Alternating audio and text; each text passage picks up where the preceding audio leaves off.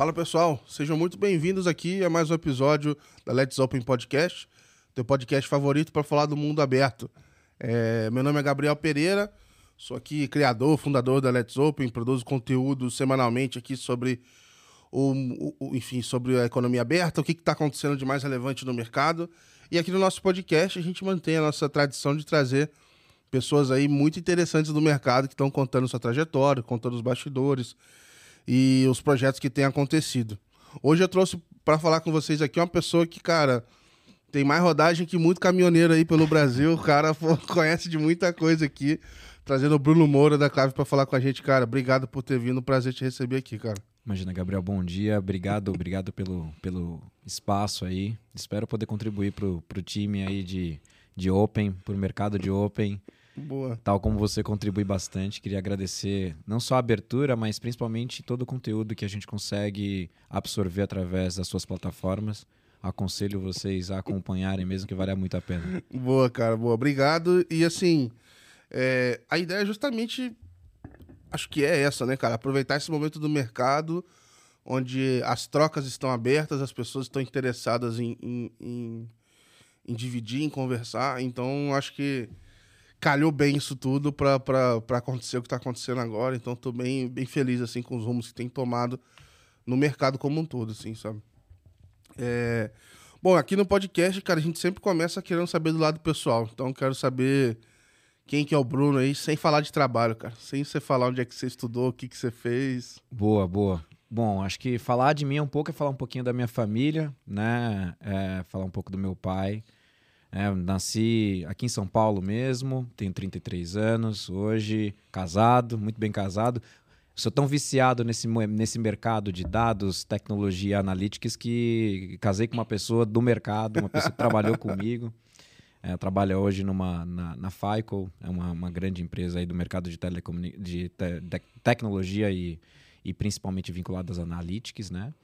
E vivo, respiro esse mercado bastante, mas falando um pouquinho da vida pessoal, jogo meu futebol e tenho aqui alguns amigos que, ah, que compartilham do, do meu bom gosto, não do meu bom, do minha, da minha boa técnica, mas em resumo é isso. Acho que grande parte da inspiração da minha carreira, da, da, das minhas atitudes do meu dia a dia é vinculada aos, ao que meus pais me ensinaram aí. Vim, falando um pouquinho, mas vim de escola pública, então é, para mim ajudar as pessoas a poder terem mais conhecimento, terem as oportunidades que eu tive, é, é algo que, que eu tento fazer como, como missão social, digamos assim.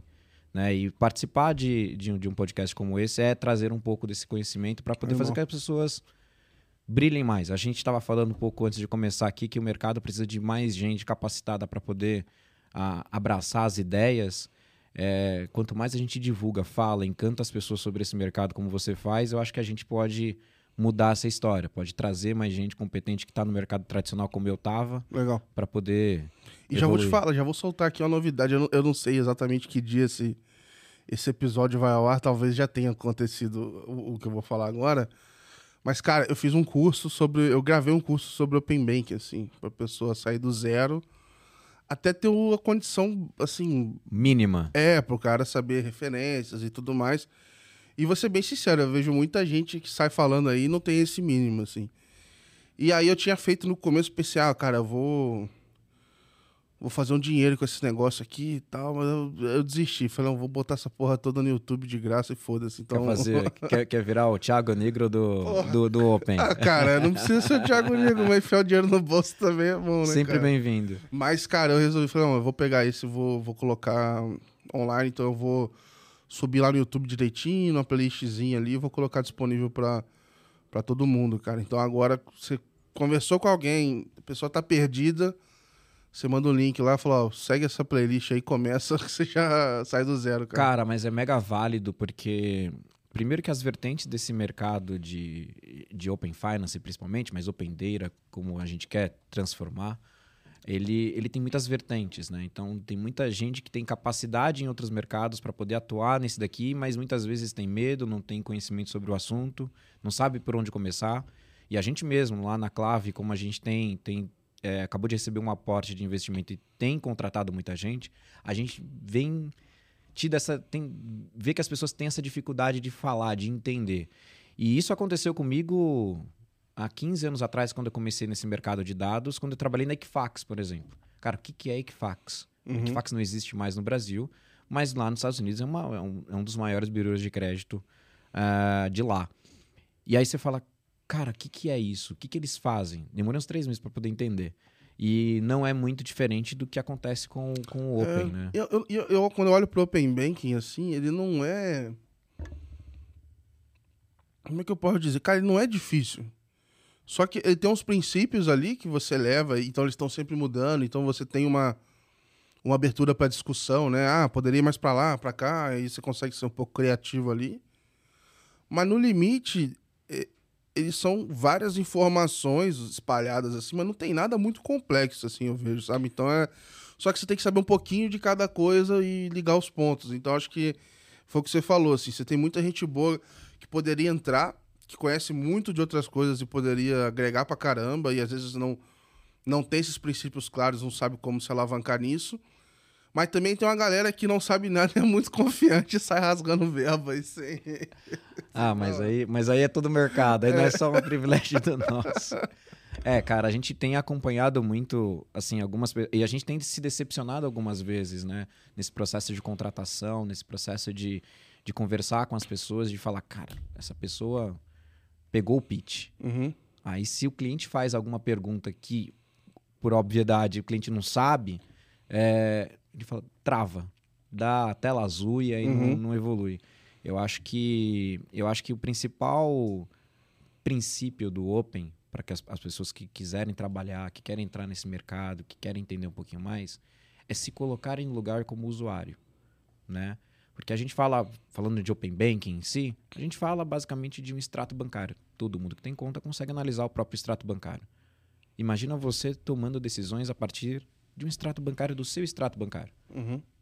como outra instituição. Então, pega uma instituição A, uma instituição B, e imagina o que, que essas instituições, a partir do momento que elas têm a possibilidade de compartilhar dados entre si, de você falar, olha, eu estou tendo limite embaixo na instituição A, porque na instituição B eu tenho limite mais alto. E assim você já começa a entender um pouco da aplicação do dado, da estratégia ali dentro.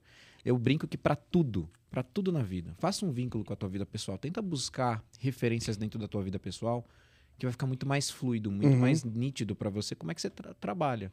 Isso para Open Data, quando a gente fala, por exemplo, falando sobre Open Banking, a gente fala muito sobre consentimento, jornada de consentimento.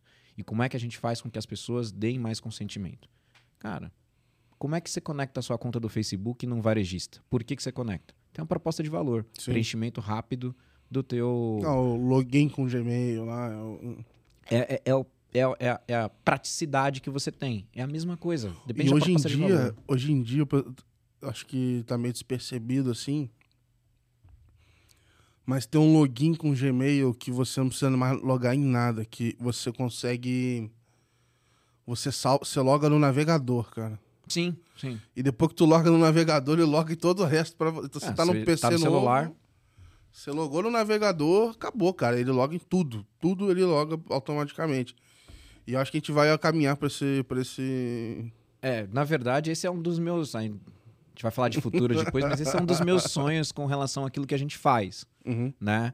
Porque hoje a gente sabe que a, a jornada de consentimento acho que é um dos pontos criativos onde a gente vai poder explorar bastante no futuro. E, e caso a gente tome um, um rumo bom como esse que você comentou, desde que seja validado, que seja. Claro. homolo- Cara, vai, vai funcionar muito. Vai transformar o processo muito mais fluido. Vamos Ah, bom, ver. eu vou, antes de eu, de eu entrar, cara, eu queria saber. Porque assim, eu sei que você tem uma, uma trajetória super interessante e, e volta nesse, nesse ponto que a gente estava falando, de backgrounds diferentes que estão chegando no Open Finance para agregar, né, cada um com a, com, a, com a sua visão, né? Até eu brinquei um tempo atrás ali com um meme lá que. Como é que tu veio trabalhar com Open Finance, né? E a garagem puxa a mulher pra dentro da casa do cara do nada. Foi bem assim. Então, acho que é, eu fico curioso. Então, eu queria saber um pouquinho mais da tua história, cara. Agora, vamos... O que que você... é, enfim, você se formou em quê? E, e- qual que era a tua vida antes de, de começar a trabalhar com o... Cara, eu, eu sou formado em administração de empresas pelo Mackenzie, eh, tenho MBA pela SPM, baseado em finanças comerciais. É um curso novo que eles tiveram há um tempo atrás e, e isso influenciou bastante a minha carreira. Mas durante a, a minha O, vida. fo- o foco é o quê? Em, em a parte de tipo, proposta comercial, montar modelo financeiro? Cara, é, é modelos estratégicos para ativação comercial. Então, é, você começa a entender um pouco mais da área comercial vinculada a finanças. Entendi. É muito o que a gente faz aqui, né? Qual o público que eu atendo, que é um público vinculado à área de crédito, à Uhum. área financeira, à área de dados. né? Ah, entendi, entendi. entendi. Então é muito, muito vinculado a isso. Então o curso foi bem interessante, Legal, mas isso cara. foi feito na época que eu trabalhava ainda na Boa Vista, né? Então falando sobre trajetória financeira, eu brinco que eu sou nascido e criado nesse mercado de dados financeiros, né? É, onde, onde a gente olha o dado com o viés para poder melhorar a aprovação de crédito, melhorar o consumo de produtos. Mas você começou direto já nessa área? Cara, trabalhei com meu pai. Meu pai tem uma gráfica ah, na- aqui na Barra Funda, em São Paulo. E ah, eu era o Severino da gráfica quando, Aham. quando eu era mais novo. E aí, depois disso, já dentro da faculdade, comecei a aplicar para vários processos de estágio, até que uma tal de Equifax Caraca, cara. me, me convidou para a gente poder fazer um- um- uma dinâmica de Imagi- grupo. Imagina a tua cabeça lá, tipo, pô, você é molecão, sem entender nada do mercado. Aí você tem um player que vende dados para uma área específica de um banco que quer alavancar resultado em crédito, sei lá. Cara, e pior, né? Você tem a imaginação que Serasa, SPC é órgão público. Naquela, naquela época eu tinha essa visão e, para quem não sabe, não é órgão público, são empresas privadas, com a Boa Vista, por exemplo, que é a dona do, SP do SCPC, capital aberto, né, hoje. E aí, quando eu entrei na Equifax, cara, o que, que você faz? O que, que, que essa empresa faz? E faz um monte de dinâmica e não entende nada. E era um projeto bastante interessante, liderado pelo Marcelo Keklijan. Hoje ele é um dos, dos VPs internacionais da Ernest Young. É, onde ele tinha um sonho de criar pessoas para a área comercial Uhum. Né? Porque ele tinha uma dificuldade muito grande de encontrar gente que entendesse dados para poder aplicar na área comercial. Então ele falou, cara, eu prefiro investir um Quase ano. que tu tem que puxar o cara lá da, da outra ponta para vir pro lado de cá. Exatamente, porque ele falou, cara, eu preciso criar gente que não dependa de pré-vendas, porque a equipe da Equifax no Brasil era muito pequena, para poder vender. Só que eu não vou ter tempo de fazer isso com o meu time high performance. Então eu vou criar esse time para daqui a um ano ele começar a dar resultado, né? E eu entrei, foram, foram 20 estagiários que entraram comigo nesse projeto chamado ProEC. Apenas eu continuei no mercado dessa primeira leva. Foi algo. É algo que eu, eu. Eu não sei se eu falo com felicidade. tu é um maluco. ou, ou- ou se eu sou maluco ou se, ou se os caras que perderam o bonde um pouco. Eu acredito muito que tem uma questão de identificação, né? Claro, Mas, mas foi assim, aí a gente aprendeu muito do que era crédito, de o que, que era aplicação de dados para crédito, para produtos financeiros, Legal. né? E a Equifax foi comprada em 2011 pela Boa Vista, dona do, do SCPC.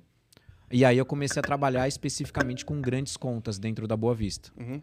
mercado de telecomunicações. Então, toda a área de crédito, cobrança, até de marketing de, de- de- das empresas de telecom, na época a gente tinha umas seis empresas, hoje a gente tem três apenas, é, eram lideradas por mim, pelo meu chefe na época, e a gente tinha estratégia exatamente de expansão. O que, que acontecia, né? Falando um pouquinho sobre o mercado de crédito.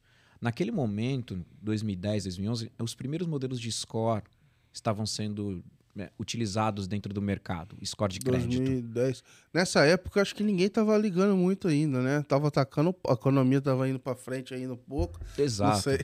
É, eu lembro que teve um momento aí é, que o pessoal brincava que o Itaú virou o maior dono de. maior concessionária do Brasil.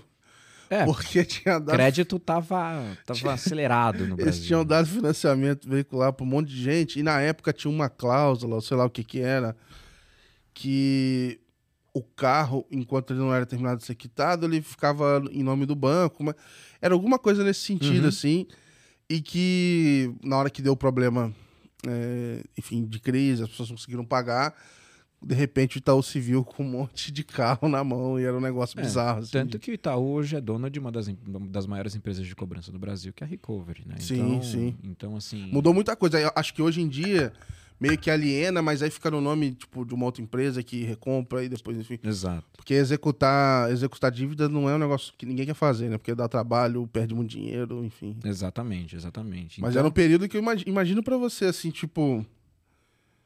O pessoal só queria botar dinheiro na rua, né? Assim, E, cara, e sendo extremamente honesto, naquela época a, análise de crédito era baseada em tem débito, ou se tá com o nome sujo, ou tá com o nome limpo. Basicamente isso Uhum. era utilizado, e aí, e aí, como a gente já sabe hoje, é muito raso esse tipo de informação, né? E só tinham duas empresas no mercado capazes de poder fazer isso, que é uma era o SPC e outra era a Serasa. Não existiam outras empresas trabalhando com esse tipo de dados, até que começaram a criar, a criar se criar empresas com dados alternativos, outras empresas vindo para o Brasil para criar motores de decisão, para criar decisões mais complexas, né? E aí começaram a se desenvolver os modelos de score, fora o score interno que os bancos já tinham, os modelos de score com dados, com dados não abertos, mas com os dados desses birôs de crédito. Uhum. E era isso que a gente, que a gente tentava colocar dentro das telcos, né? Naquela época que eu, que eu trabalhava com isso. E, e tive- tivemos bastante sucesso com isso. É, uma, é um processo, tal como o Open, de doutrinação. Porque hoje, boa parte da população sabe o que é score. Mas há 12 anos atrás, quase 15 anos atrás, não. Tem Então- vários vídeos ainda, né? Como melhora o teu score. Exatamente, exatamente. E isso vai mudar conforme o tempo. Graças a Deus, com o Open, a gente pretende que os modelos de score sejam impactados não apenas pelo seu histórico de crédito, mas seu histórico como um todo. Né? Mas a gente já chega lá para falar sobre isso. Até que eu fui convidado para trabalhar na COD, que é um, foi um novo birô de crédito criado. É, a Como, em que ano foi isso? A COD? A COD foi A 2000... COD é nova, não é? É, eu passei oito anos na Boa Vista. Caraca. Passei oito anos na Boa Vista. A COD, eu entrei na COD em 2018. Final de 2018, começo de 2019. Já devia ser o começo. Eu, eu fui o primeiro comercial lá dentro. Fui o primeiro comercial dentro da, da, da COD atendendo Legal. grandes contas, né? Tinha meu diretor e eu era, o- fui o primeiro comercial contratado lá na época. A gente construiu a área comercial junto com o Gustavo Cavaleiro na época, que era o, o head da, da operação. E, por coincidência, o presidente da COD era o ex-presidente da TIM, que é o Rodrigo Abreu. Então, eu estava muito ambientado ali com, Legal. com o público de telco ainda. E a gente começou a desenvolver algumas coisas. A COD, muito pequena no começo, é, pelas operações, mas com uma ambição muito grande, já utilizando outro tipo de dado e não apenas o dado negativo. Né? Com o advento do cadastro positivo, a COD conseguiu tomar um destaque bastante grande no mercado. E aí você Sim. começa a abrir, ramificar a questão de é, concorrência. Eu fiz umas pesquisas assim. é, Entrevistei pessoas de áreas de crédito de vários locais, assim, para entender como é que funcionava. E de várias pessoas me falaram super bem da COD, assim, cara, que era legal, uma fonte diferente e tal. E que ajudava para alguns alguns públicos fazer bastante diferença, assim, cara. Cara, a gente. Eu ainda atuando em telecom dentro da COD, a gente conseguiu fechar um projeto bastante grande com o player, é, onde simplesmente por entender se a pessoa usava ou não o cadastro positivo, estava dentro do cadastro positivo, tinha é, é, utilização de produtos de crédito, né? É, ele já conseguia diminuir drasticamente a, a taxa de inadimplência. O, o Open vai ser meio assim, né? Tipo assim, O Open tende a ser melhor do que isso, né? que eu digo assim, se o, é- é, o fato, independente do histórico dele, dele estar disposto a compartilhar o histórico dele, esse fato sozinho, provavelmente. Existe uma, uma regra no crédito bastante conceitual que é a questão da boa-fé. Né? Então, a partir do momento que você tem boa fé de poder dar o consentimento do dado, você tem boa fé de compartilhar as informações, você já age de uma forma totalmente diferente com, a- com aquela empresa, mas com certeza. Ah, e outra também, né? Você não vai compartilhar um dado todo cagado lá, né, cara? Você tá lá com todo. Você tá com o histórico todo bagunçado, fala, mano. Sei lá, se eu vou. Isso vai ajudar mais do que vai atrapalhar. É. Às vezes você acaba nem dividindo. E pra quem, de verdade, pra quem tá, desculpa a palavra, não, quem já tá na merda, cara, não vai ajudar muito, obviamente. Sim. Mas o, o grande ponto do Open é trazer à vista dos serviços financeiros uma população que hoje é marginalizada, né? é uma população que não tem cartão de crédito. Hoje apenas 63, só 65 milhões de pessoas têm cartão de crédito, apesar do número de plásticos emitidos ser mais de 140 milhões. E se o cartão de crédito, que é o meio mais popular de acesso ao crédito, é ainda pouco utilizado pela população, você tem uma parcela gigantesca da população que trabalha só com Pix, Sim. trabalha ainda em dinheiro. A gente estava vendo dados de cheque ainda são bastante emitidos no, no mercado. E esse dado ele não é visto por nenhum birô de crédito. E eu acho que aí está a grande chance da gente incluir essas pessoas. Ele não vê isso Ele só vê débito. e ele e só vê- vê o negativo, né? Ele só vê débito, que é a questão do negativo, e só vê a questão do cadastro positivo, que são compartilhamentos de dados de crédito. Então, se você tem um cartão de crédito, ele vai falar: Poxa, o Gabriel paga em dia seu cartão de crédito. Ponto. Com esse valor. Mas ele não sabe onde que o Gabriel gasta, com o que o Gabriel gasta, se o Gabriel transita Pix no mês, qual que é a renda do, do Gabriel. E isso tudo com o Open a gente vai conseguir. Legal. Então, e aí foi o ponto que eu, que eu também tomei a decisão de sair da, da COD. Porque eu cheguei a um ponto da COD que a gente começou a discutir Open Bank, aí você falou da porta puxando a gente. Aham. E aí eu falei assim, eu quero, eu quero, eu quero liderar esse assunto. E a gente começou a conversar com algumas empresas do setor para poder fazer parceria lá na época. E uma das empresas era o Guia Bolso. E aí nessa do Guia Aí Bolso, tu fez uma parceria diferente. fiz uma parceria diferente, exatamente. E nessa do Guia Bolsa aí eu me encantei mais ainda, porque Legal. você vê pioneirismo, né? Você vê boa vontade e eles estavam criando uma área de B2B. O Bolsa originalmente era um aplicativo de gestão financeira. E aí virando um pouco de marketplace de crédito para poder monetizar a operação dele. Mas a partir do momento que eles criaram a área de B2B, me convidaram para poder liderar essa área. Foi quando no ano passado eu liderei a área de B2B lá dentro para poder trazer a experiência de dados aplicados a bancos para o time do Guia Bolso. Aí, e esse movimento do Guia Bolso é um movimento que aconteceu lá fora também. Algumas empresas tiveram o mesmo caminho, assim. Ele, ele tinha esse viés B2C, aprendeu pra caramba. A própria Clive também tem, né, tem esse histórico e depois migrou pro B2B porque falou, olha, é, vou pegar essa inteligência aqui e vou aplicar em outros mercados que talvez é um jeito que ficou mais claro de como monetizar isso também, né? Exatamente, porque qual que é o grande, o grande ponto? Para uma empresa independente como, por exemplo, o Guia Bolso, como a Claviera com o Credigo, é, é muito difícil você obter audiência para você para que aquela pessoa compartilhe o dado. O investimento em audiência né, era muito é caro, alto. né? E, e como é que tu faz receita com isso? Exatamente. Você tem que enfiar o marketplace ali dentro, fazer conversão. Então você tem um funil de vendas muito restrito. Se deveria ser muito enxuto, muito, muito, muito enxuto, ter um volume absurdo de pessoas usando e, e- e mesmo assim ver se, se a conta é parar de pé, né? Porque eu acho que não era trivial, né? Eu acho que esse foi um dos pontos. Tanto que quando foi criado o B2B no Guia Bolso, em poucos meses, o pipeline do B2B já estava muito próximo do pipeline do que a gente tinha no B2C, né? E até fechando contratos grandes, aí foi divulgado, contrato fechado com o PAN, por exemplo, na época. Sim, O primeiro contrato de inteligência para Open Finance que a gente conseguiu fechar, né?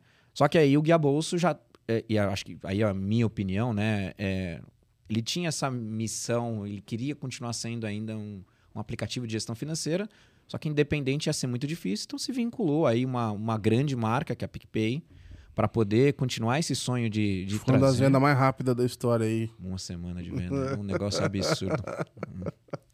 É assim, são coisas que acontecem, né? Mas, enfim, a gente sabia que, que, que o Guia Bolsa ia passar ou por um aporte ou por uma venda, quando eu entrei principalmente. Mas não pensei que ia ser tão rápido Aham. e com- como foi, né? E, e aí veio o PicPay, assumiu as operações do, do Guia Bolso. E... Ah, o B2B já não fazia tanto sentido, né? E aí o B2B não fazia tanto sentido, porque, cara, como é que você compra uma empresa de inteligência de dados para Open Finance, sendo que eu quero utilizar os dados aqui dentro e pros vou vender para os outros? outros? Eu tentei, confesso que eu tentei. mas, mas como eu também sou uma pessoa desse mercado de dados, eu comecei a conversar com outras pessoas desse mercado, falei com praticamente todos os players e me encantou muito a, a história da Clave. É, pelas, pelas metas e objetivos que a Clave tem e pelo histórico, que é um histórico que eu acredito de Uhum. como começar esse mercado. Que é aquilo que você comentou. É, porra, como é que você consegue entender dados através. é, sem ter consentimento daquelas pessoas? Só existem duas formas. Ou você tem um cliente que vira cobaia, e aí você começa a coletar consentimento, coletar autorização para avaliar aqueles dados e informar a sua inteligência, ou você começa com um aplicativo de gestão financeira, como começou o Guiabolso, como começou a Clave através do, do CredGo, onde ele já aprendeu a categorizar, já aprendeu a trabalhar com a pessoa física, que é a ponta final, né? E aí vem aquilo que, que, eu, que eu tenho como teoria, é, a gente vende para empresas, mas negocia com pessoas. As pessoas são sempre a ponta final. Então, a partir do que eu conheço bem as pessoas, conheço bem o consumidor, eu consigo trazer esses exemplos para os nossos clientes do B2B. E aí foi por conta dessa história, dessa, dessa razão né, de, de, de construção de empresa, que aí eu assumi o desafio de, na, dentro da Clave, de poder aí Aí um desafio bem do zero. Aí eu virei startupeiro, né? Que até aquele momento eu era. Não, mas pô, na Quad você já chegou quase nisso também, né? Bem no comecinho. Mas é diferente. Mas é diferente porque você tem cinco bancos como acionistas Sim. e uma baita de uma estrutura te dando suporte e tudo uhum. mais. E aí, quando você chega no Guia Bolsa, apesar de ser também uma empresa pequena, já era uma empresa há mais de sete anos. Já tinha 100 pessoas no Guia Bolsa? 200. Uhum. Já tinham 200 pessoas. Já não era uma empresa tão pequena, já era uma empresa é, bem com as políticas bem consolidadas, políticas internas, né? E, e, já tinha sete anos, então já tinha apanhado bastante, uhum. né? E aí você chega na, na, clave, eu, o Bruno, o Jai aqui no Brasil, o Stone lá na China, e a gente desbravando, digamos uhum. assim, os clientes até que, que eu já tinha trazido de lá do, do Guia Bolsa, que eu já Você começou lá quando? Eu comecei em outubro, foi meu presente de aniversário. Eu faço aniversário dia 17 de outubro, eu comecei dia 18. Ah, tu vai dar um ano agora. Vai dar um ano agora, exatamente. Maneiro, maneiro. Ah, então você pegou um período ali que os clientes já estavam se abrindo para ouvir novamente. Porque acho que no começo do ano, antes de entrar as fases ali, ninguém queria. É, ninguém queria ouvir muito o mercado porque tá todo mundo com medo de não conseguir entregar o regulatório acho que não tinha nem muito espaço para respirar, assim, pensando nos S1 da vida, assim, sabe? Cara, é, é, é isso e muito preconceito e medo até de do que, que, pode ser feito, quais são os limites, né? Onde que a gente pode usar a nossa criatividade para poder usar esses dados? Eu acho que, que tinha muito essa visão e, e aquilo, né? A visão de atender o regulatório. Com o Guia Bolsa já estava sendo esse desafio, né? Mas aí a gente começou, lá dentro do Guia Bolsa, quando a gente fechou com o PAN, né? O contrato foi e eu só falo o contrato do punk porque foi divulgado, foi sim, todo sim. mundo. É, fechou o contrato com o PAN e isso abriu um pouco dos olhos do mercado. Falou assim: peraí, tem alguém fazendo um movimento que a gente ainda não está fazendo.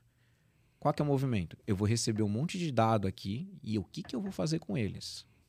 Porque, por mais que você tenha uma equipe de cientistas de dados é, boa, ela, ela tem que ser focada para o lado estratégico Sim. do banco, da instituição financeira, da fintech que seja. E você tendo o suporte das empresas do setor para poder traduzir esses dados em informações que ajudem você a tomar decisão, aí sim, o time de dados vai olhar aquilo uhum. e vai uhum. falar: meu, eu vou usar para a estratégia da empresa. Eu brinco que ninguém conhece mais a aplicação do dado na estratégia da empresa que, que o cara, o cientista de dados do, do, do próprio banco. Mas também pouca gente vai conhecer tão bem todas os nuances da Sim. e dificuldades de, de, do dado bruto bancário do que empresas como a Clave. Então, é, aí é, é, isso, eu vejo um pouco é, dos dois extremos, às vezes. Um extremo do tipo assim, cara, pode me mandar o dado que. Eu me viro? Eu me viro, tipo assim. Beleza, na teoria o dado do Bradesco é igual ao do Itaú. Mas assim, a literal não é igual. Exatamente. Tem um monte de coisinhas, tem muito de, de, de macetes ali. Aí, beleza. O outro extremo que eu vejo é do tipo assim, cara, eu vou só me balizar em conhecer a diferença entre os bancos. Igual você falou. E a aplicação, não, a gente resolve aqui. Pô, não é possível que, tipo assim. Que, pô, o, o, o banco tem não sei quantos cientistas de dados de, de sacanagem, então, né? Tipo assim, é, não tem como operar. É, eu acho que assim tem várias coisas importantes nesse meio, né? Então assim, ah, como é que você vai pensando em, em melhorar o modelo de oferta de crédito e etc e tal.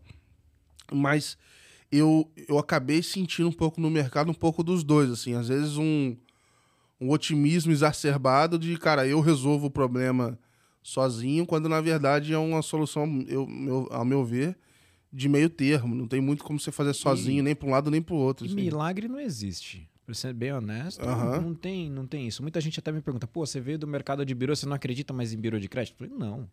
Cara, FICO Score existe há quantos anos lá no- nos Sim. Estados Unidos? Acredito numa mudança do mercado de birô muito mais vinculada até à pessoa física, coisa que não acontece no Brasil.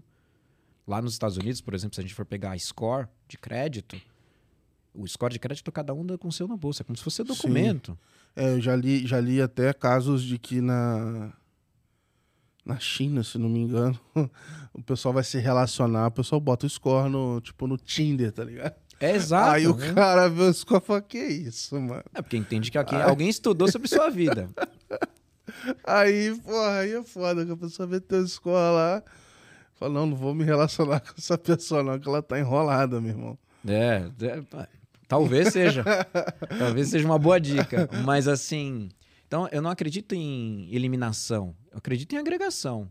Então eu acredito nisso que você acabou de comentar. Eu acredito que terão empresas que vão ajudar muito nesse conhecimento do dado em si para poder traduzi-lo e transformar em informação. E eu acredito muito na população, na, nos, nos cientistas internos das empresas, em poderem olhar isso e falar: eu tenho uma visão de negócio. Porque, cara, é muito difícil a gente aqui, clave, falar: eu vou resolver o seu problema de aprovação de crédito. Fala, cara, não.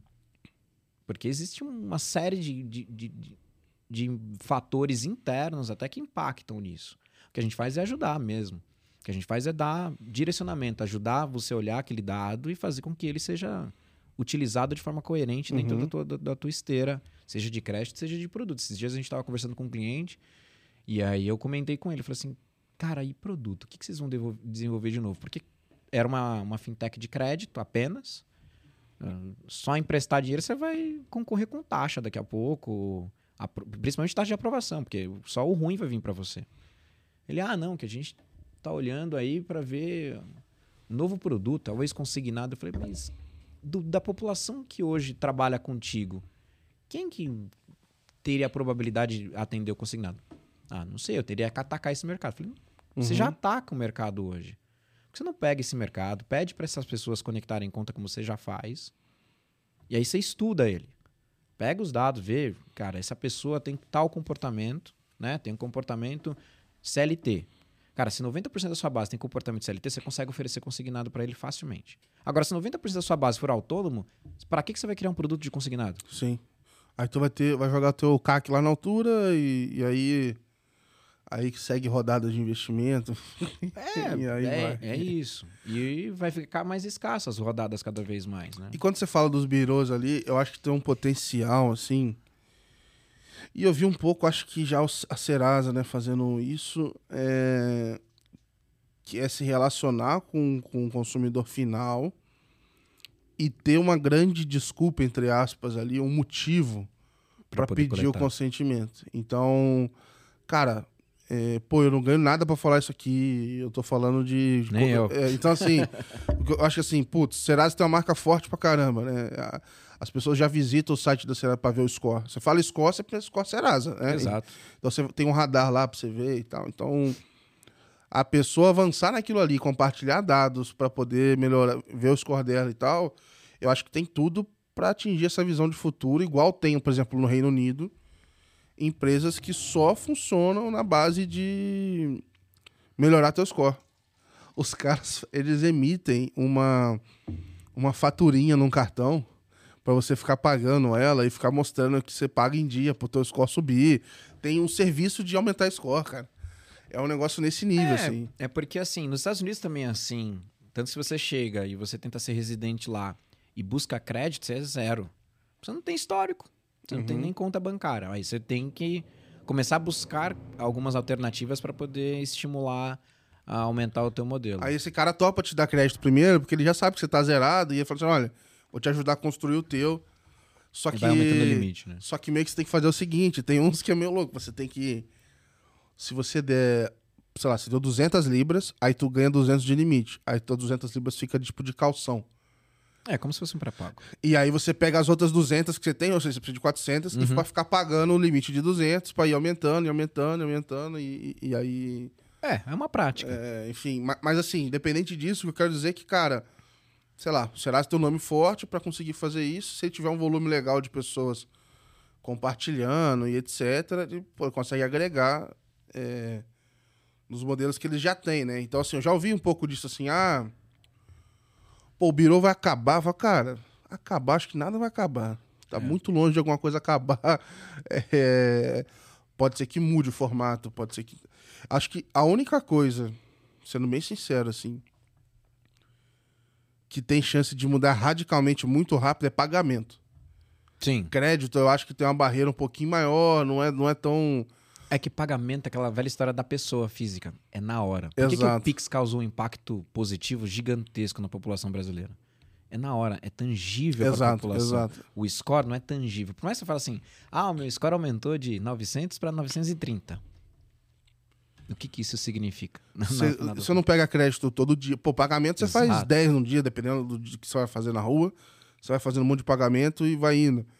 É, e aí o crédito, o crédito não, o crédito tem a concentração em quem empresta e por aí vai. Aí eu tava até vendo a notícia esses dias aqui que nos Estados Unidos tem um cartão da Apple e tava dando uma crise lá. O pessoal não gostou do resultado. Que a inadimplência tava em 3%. Falei, meu irmão, você faz isso aqui no Brasil, 3%, o nego tá dando tiro pro alto, tá comemorando, que tava bom pra cacete, cara. É, é Então, parâmetros diferentes. Exato, né? é, Mas- que lá é outra realidade, assim. Mas você vê que, cara, pensa lá fora. A Apple, cara, se tem alguém que tem mais informação do que o Biro, pô, é o Google, é a Apple, que, que tá na tua Exato. vida inteira. Se esse cara não tá conseguindo chegar no, no, no benchmark dele lá, é porque você vê que não é assim do dia pra noite, cara. Crédito não é brincadeira, assim. Acho que pagamento tem um espaço grande realmente pra correr rápido, mas crédito não é fácil, assim, cara. Crédito e produto financeiro aí É, em geral, em né? geral, né? Porque você tem. É, é aquela questão da- do acesso. Você só sente que a gasolina aumentou porque vai, você vai toda semana lá no posto. Senão você não sente que ela aumentou, né? É, ou você sente depois no, no- no- no seu consumo de alimento, mas é, é- é ver na, na realidade ali o impacto na pessoa física é o pagamento. Então, é por isso que isso, até para os profissionais do mercado. Então, por isso que o impacto ao longo do tempo com relação ao serviço de biro, por isso que os birôs têm se especializado muito mais até em plataformas tecnológicas. Se você pega a COD, por exemplo, quando estava saindo de lá, e hoje eu, também continuo tendo amigos lá, foco muito grande em fraude. Por quê? Principalmente do Pix, eles têm um contrato gigantesco com o Banco Central por conta do, do Pix lá para poder monitorar. Por quê? Porque eles sabem que pagamento é um futuro. Serasa, olhando muito a questão de pessoa física e a questão de, de plataforma de, de decisão. Por quê? Beleza, usa o dado de onde você quiser. Mas você vai ter que criar a política, você vai ter que, que Aham. direcionar aquilo. E assim você vai evoluindo esse tipo de mercado, né? Então eu- eu tenho uma visão de que é complementar, é usual e acho que tem, tem tudo para melhorar tanto a qualidade das empresas quanto melhorar a qualidade também da pessoa física. Legal. Né? Então eu, eu acho que vai, vai ter mais acesso não só a crédito, mas a produtos como um todo. Uhum. Eu te perguntar do Guia Bolsa ainda. né? É... Eu, nesse período que você tava lá, eu assistia bastante as lives lá do Thiago, lá meio-dia, quarta-feira. Não lembro se era meio-dia. Era meia- meio-dia, Era- Gaboscast. Era um horário meio ingrato, mas eu, mas eu assisti, assim.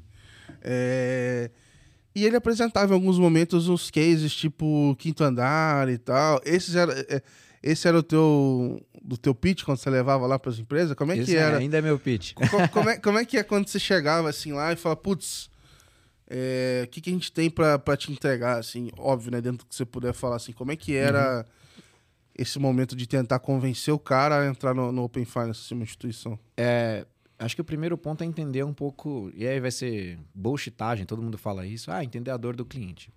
Mas é entender a dor do cliente, mais uma vez, é olhar a pessoa física. Cara, qual que é a dor que a gente tem hoje, por exemplo, no quinto andar que você citou? Qual que é a dor que o quinto andar tem e que, por consequência, o consumidor dela tem? Burocracia. A burocracia é gigantesca para você poder tirar print ou é, é, processar um extrato bancário ali, imprimir um extrato, tirar extrato bancário e enviar para o quinto andar para esperar três dias para o quinto andar aprovar um aluguel teu. Eu já fiz isso no quinto andar. É, eu sei assim, o quinto andar, a minha visão é o seguinte: ele é mais caro que o aluguel normal. Mas mesmo com esse processo de, dessa burocracia, ele é muito melhor do que um aluguel aluguel- normal. Uma imobiliária tra- tradicional. Quando eu vi essa oportunidade de não mandar mais o olerite, não mandar mais nada e, e só se conectar. Falei, cara, que animal, cara. É isso. E aí o, o consumidor ele vê benefício nisso. A gente estava falando como é que a gente faz para, né, um dos desafios do Open Finance é como que a gente coleta mais dados, né, porque a gente precisa da conexão. Então, uma das formas é essa, é você propondo valor, falar, cara, aqui é descomplicado, conecta a tua conta e compartilha aqui e em algumas horas o seu crédito, o seu aluguel será analisado. Só para deixar claro, então, tá, pessoal, quem não, não não chegou a ver esse case, mas basicamente na hora de você fazer um aluguel, né, digital ali pelo quinto andar, tinha etapa de verificação de renda. Só que ao invés de você mandar esses documentos, você fazia ele pela, pela conexão, na época, a conexão de bancos com o Guia Bolso, né? Então uhum. o Guia Bolso trazia, Exato.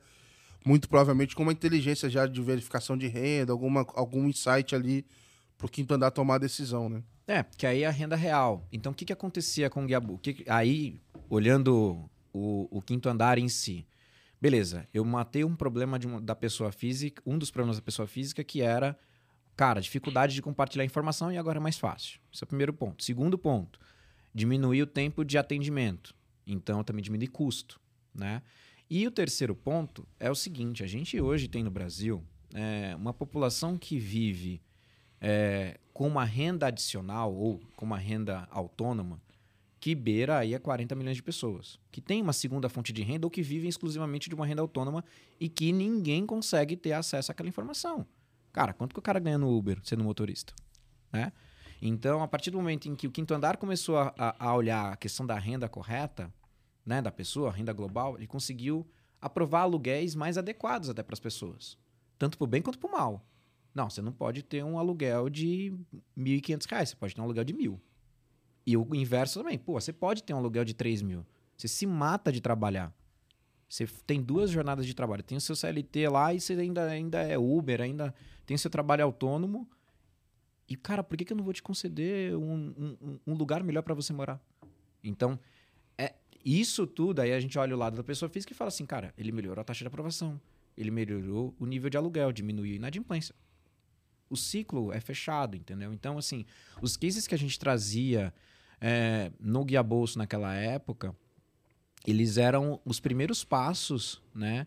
Para a gente poder abocanhar ah, nesse, nesse ano agora a, uma visão de que o Open Finance não é apenas para provar crédito, é para melhorar a jornada, é para poder trazer conforto para a pessoa, é para poder ser uma ferramenta antifraude. Imagina que hoje os nossos dados, cadastrais, eles, eles, são publicados em qualquer tipo de site e cada vez mais são vazados. Ter o Google, esse dia eu digitei minha senha. É, eu, eu, tenho três níveis de senha, mais ou menos. Tem uma que eu uso mais. Eu digitei essa senha em algum lugar e aí o Google avisou, irmão, tua senha foi vazada. Eu falei, caralho. Exatamente. Então, assim, se você tem CPF, nome da mãe, teu nome completo, teu endereço vazado, informações que tradicionalmente são vazadas, facilmente você consegue fazer um boarding em, em qualquer tipo de instituição.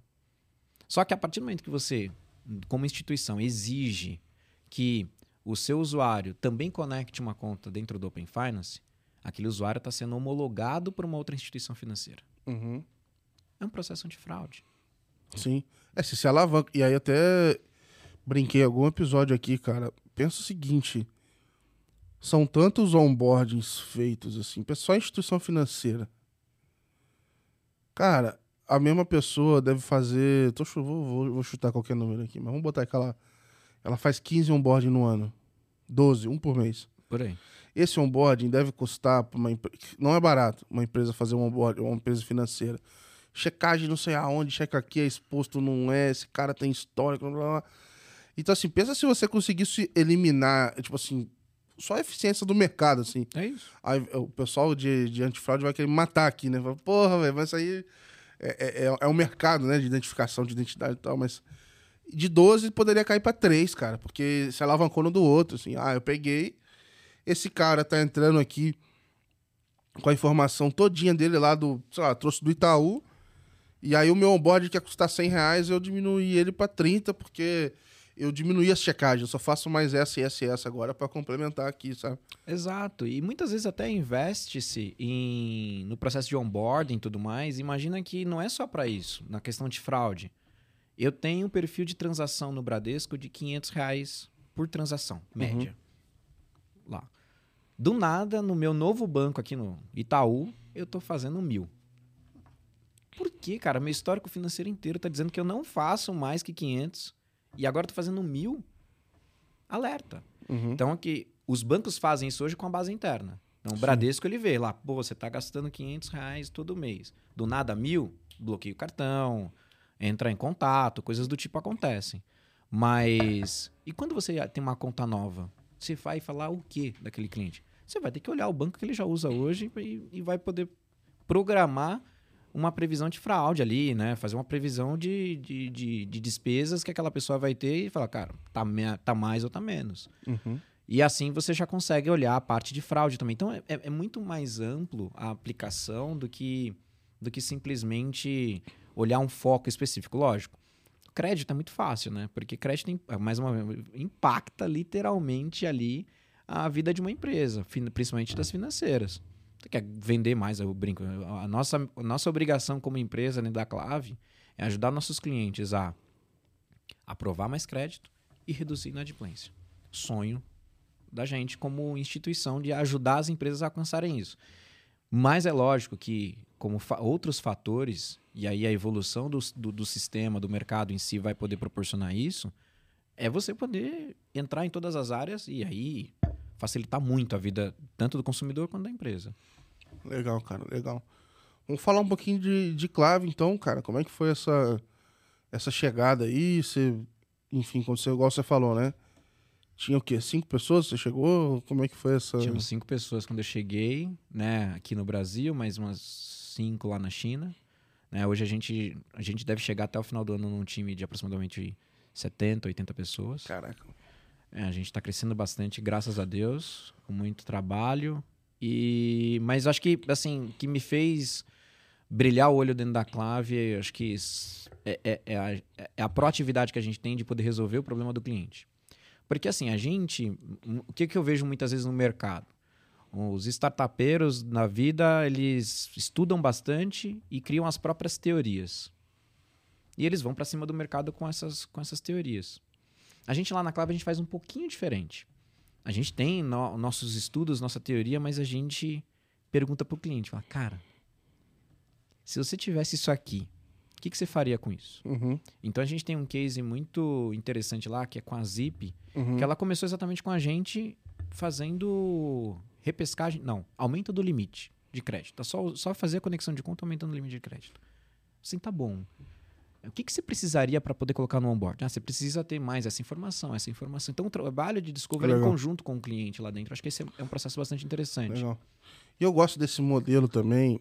Eu vejo, num caso extremo lá fora, onde o roadmap do produto ele é aberto para os clientes, assim. Tipo, Exato. o cara vai lá, ele tem uma ideia do que, que vai vir, ele conversa, ele ajuda a priorizar, dá ideia do que, que ajuda ele e tal. E acho que isso funciona muito no mercado. Eu, eu, vi, eu vejo, eu vi isso no B2C também, mas acho que no B2B funciona melhor ainda, porque você não tá falando uma infinidade de clientes, né? Você consegue. Tipo assim, obviamente, você tá falando, sei lá, no máximo com centenas, no outro você tá falando com milhões, assim, é, pelo Sim, menos sim, em- sim, né, na proporção. Então você consegue até ter um espaço um pouquinho maior e até a minha uma das coisas que eu tenho feito hoje na Finances Tech, nessa parte de, de comunidade e tal, é ter esse relacionamento com os clientes para entender um pouco dessas dores deles também. Falar assim, olha, cara, para mim faz total sentido eu construir em cima da tua dor e eu construo de um jeito escalável, porque muito provavelmente o que você tem de dor aqui é algo que também funciona para o mercado. Então, para mim, é um ganha-ganha. Eu resolvo o teu problema e eu tenho um produto também que vai atender melhor a dor de quem tá, tá no mercado. Ah, A gente, a gente fala no mundo open que, que a gente, como precursor desse mercado, a gente vai proporcionar no futuro a personalização de oferta para os consumidores. Se a, gente não, se a gente não fizer isso com os nossos próprios clientes, que para os consumidores lá na ponta final. Então, acho que personalização de oferta é muito vinculado a isso. E, com certeza, vou dar um exemplo do que aconteceu essa semana. É, a Me Poupe, por exemplo, é, ela é cliente hoje da, da Clave e a gente teve uma reunião exatamente qual é o roadmap de implantação tanto deles quanto nossa. Legal. Porque aí a gente consegue encaixar as coisas e desenvolver as conexões, as melhorias que são necessárias. Entendeu? E aí isso, isso eu aprendi com, com, com, com uma pessoa dentro da, da Boa Vista chamado Pedro Cordeiro. É um gênio. Um, é, tinha, tinha suas peculiaridades, mas é um gênio. É, cara, aplicou em um cliente, busca replicar. E aí você replica, porque aí o mercado é cíclico, né? Então, se você replica, você vai fazer um ajuste ou outro, personalização, mas você tem um produto já mais aderente ao mercado. Né? Diferente de você criar do zero, tirou a ideia da, da carochinha, exato, né? Exato, exato. E é perigoso, né, cara? Muito perigoso, né? Tipo, você fazer lá de porta fechada o produto e depois, ah, agora quero ver quem vai usar, né? Exato. E a gente, assim, sendo extremamente honesto, não vai usar.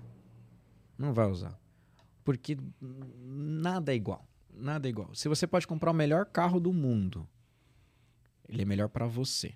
Uhum. Para outra pessoa, ela vai ter uma outra opinião, porque ela precisa de uma particularidade que naquele carro não tem. Então... É igual, igual é aluguel de casa, né? É, você vai comprar ou alugar uma casa, a tua casa dos sonhos não tem nada a ver com a minha, não tem nada a ver com a do outro, e, e por aí vai, né? E para cada um tá servindo, e tá ótimo. É, é isso. É se for falar de ofertas e tudo mais, quando você entra em tecnologia, cara, cada banco implementou de um jeito, cara. Né? Tem a sua estrutura de um jeito. Então, o próprio Open Finance, ele poderia ser um pouquinho mais padronizado, porque cada um leu o que tinha que fazer e cada um fez do teu jeito aquilo que tinha que fazer. Cada um entregou a prova de um jeito, né? E aí, beleza, tá se conectando ali e tudo mais, mas você tem que fazer pequenos ajustes, às vezes, para se conectar na instituição A ou B, porque tiveram uma interpretação um pouquinho diferente na hora de, de executar. E você imagina isso para os outros sistemas. Então, sei lá, você vai chegar com a. Sei lá, com o categorizador da clave para rodar no, no, na instituição 1 ou na instituição 2. A forma das duas te enviar os dados é totalmente diferente, né, cara? É, esse, esse na verdade tem Só sido... esse envio, essa volta é loucura, assim. É, cada um vai fazer de um jeito. Tanto com as instituições que a gente conecta a conta direta, diretamente, né, através da nossa tecnologia proprietária, quanto daqueles clientes nossos que coletam eles a conta pelo ambiente regulado do, pelas APIs reguladas do OpenMake e mandam o dado para a gente para a gente poder trabalhar e devolver ele com inteligência. É, nesse segundo caso, principalmente, a gente tem visto, a gente tem encontrado e aí vem a questão de desenvolvimento do produto, muitas dificuldades. Porque a gente pensou o quê? O Banco Central regulou tudo, tá tudo não, bonitinho, um... o dado não tá regulado. A API até tá, a transmissão lá tá bonitinha, mas o dado não tá. Cada instituição trata o dado de uma forma diferente. A hora que a gente recebeu a primeira base de um dos nossos clientes para poder processar, a gente falou: ferrou. Porque a gente pensou que ia chegar transa as transações, categorizar as transações, desenvolver variáveis, desenvolver modelo e entreguei. O cara recebe de um jeito, ele armazena de outro. Ele tem 10 marcas debaixo do, do, do, da marca dele, ele bota um em cima do outro, empilha e manda. Aí tem um acesso que algum pode ver, outro não pode. É... É, é, é, é, é uns negócios. É, é, assim, a gente, a gente até mostra nas nossas apresentações para os clientes algumas coisas que acontecem, sem citar a instituição financeira, mas algumas coisas que acontecem e acontece exatamente isso. E aí a gente criou um desafio ali é, para o nosso time de, de produtos. Falou assim, cara, o cliente acabou de mandar a base, nem ele sabe que ele tem esse problema. Porque ele nem analisou. Ele falou, cara, Clave, analisa ele aí. Ele encheu o balde e falou, irmão, não quero botar a mão nisso aqui não, velho. É porque tem, tem muita M lá no meio. Exatamente, exatamente isso. E aí a gente teve que colocar a mão lá dentro e, e aí a gente criou um step antes desse produto, né, desse, desse serviço que a gente oferece, que é exatamente fazer a parte de data cleaning, né, higienização e validação dos dados. Porque o que, que, que isso acontece? Se eu colocar tudo isso dentro de um moedor de carne para projetar variáveis, as variáveis vão ficar ruins. Aí o cara lá na ponta, meu cliente, o data, o, o, a equipe de cientista de dados do meu cliente, ela vai pegar e tentar rodar isso dentro de um modelo. Um modelo de crédito, um modelo de renda, um modelo qualquer que seja, vai sair uma bosta. Uhum. Vai ficar muito ruim porque ele não tem estabilidade, ele tem problema de variável, ele não que era para ser conta de água, estava sendo como conta de transferência bancária, assim por diante, né? Então a gente está fazendo o quê? Esse processo de, de padronização, limpeza, para poder eliminar o que é lixo, o que não pode ser usado, o que a gente o que não consegue usar, Para chegar no, no momento de desenvolvimento de modelo, pelo menos a base está limpa. E aí o cliente ter essa consciência Legal. de que ele possa, possa trabalhar. Esse é um dos, esse é um, é um dos desafios do, do, do mercado quando a gente fala sobre dados. A gente espera que isso melhore, mas é como você comentou. Principalmente as grandes instituições que adquiriram bancos ao longo do tempo, instituições financeiras ao longo do tempo, tem 10 marcas embaixo, é, sistemas legados, um conectado aqui em São Paulo, outro lá em Osasco, Uhum. cara, lascou. Né? Então, É, e o cara isso. recebe. Eu, eu, eu lembro que teve problemas assim. é, de campo mesmo, sei lá. O campo era pra vir o número de 1 a, a 99. Uhum. Aí tinha 3 mil. Exato. É, tinha, tinha algumas coisas de. é, erro mesmo que você via que, cara, foi preenchido errado, sabe? E- É, mas, mas é isso, assim. cê- aí o banco recebeu um milhão de consentimentos. Porra, vai levar tempo, cara. Até ele aprender a mexer, até isso ficar. a- até ele entender todos os problemas que podem acontecer.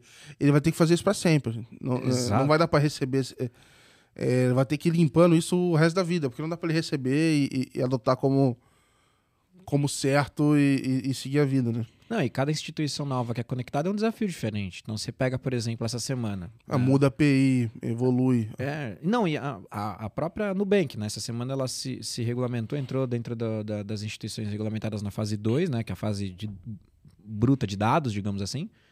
E vai ser um desafio entender como é que é a nomenclatura do Nubank. Por exemplo, o Nubank não escreve Pix. É transferência para pessoa. É diferente a nomenclatura que eles mandam lá. Então, É literal, eu lembro que tinha uma. Não sei se era uma área ou se era. Assim, no mínimo tinham pessoas responsáveis pelo dicionário de literal lá no banco. Tipo, no Itaú isso interno. interno. Imagina o ledinho. te falar, porque assim, pouco.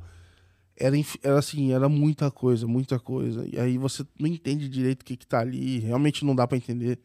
Você como cliente.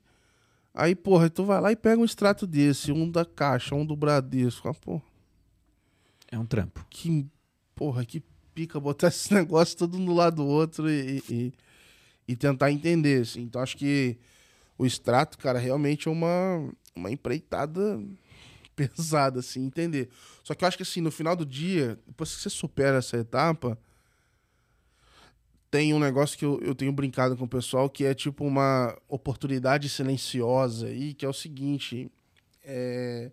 Silenciosa porque eu acho que quando ela estiver funcionando, talvez a gente não vá saber, ela não vai ser anunciada, assim. Porque não seria interesse meu como instituição ficar anunciando isso. Eu quero que meu cliente saiba e ponto Uhum. que é o próprio CRM, assim. Então, o que eu tô querendo dizer com isso, assim? Que é a parte de oferta mesmo. Então, ou, ou comunicação apenas, mas, por exemplo, a- os bancos sempre tiveram essa oportunidade, independente se ele está recebendo dado de fora ou não, dos clientes que ele tem, ele sempre teve esse conjunto de dados. Uhum. Então ele já poderia saber o momento do cara, o momento da vida da pessoa, se ele, enfim, se a pessoa tá com um problema no carro, se ela, porra, tem um negócio do pet, vê que ela tá gastando muito com isso e ela tem um benefício legal num cartão que ela poderia ter. Enfim, o banco poderia gerar muito mais valor na tua vida usando aquelas informações que você tem, porque se tem um são dois lugares para saber da sua vida, né? É dentro do banco e no Google. São os dois ali Exatamente. para o que, que você digita na barra de pesquisa, o que, que você pesquisa ali e tal. Acho que são os dois. Só não pode olhar o perfil do WhatsApp. É, acho que assim, os dois estão ali. Acho que a molecada hoje em dia já vi pesquisa que eles estão. Eles pesquisam muito mais no TikTok, no YouTube, até do que no Google. E até preocupa o vídeo, Google. né? Mas assim, de qualquer forma, são esses dois lugares. Então, assim, o banco tinha essa oportunidade e eu acho que não se moveram tanto para ir nesse. É, chegar nesse nível que a gente acha meio utópico, assim, de, cara, um CRM super personalizado e tal. Uhum. E agora tá abrindo pra uma galera que tá vindo sedenta pra, pra mexer com isso. Então, assim, você tem instituições que não tiveram essa oportunidade, beleza, ele não sabe mexer tão bem quanto o banco, mas ele tá doido pra fazer isso personalizado. Então, eu acho que, assim, por exemplo, o caso do Banco do Brasil, que eu achei lá no Twitter lá. O cara tava felizão, porque ele compartilhou os dados do, do Open Finance, aí viram que ele compra na Amazon e ofereceram pra ele, deram um... Falou, ó, sabia que tem um desconto se voucher. você comprar aqui na, no Marketplace da Amazon e tal.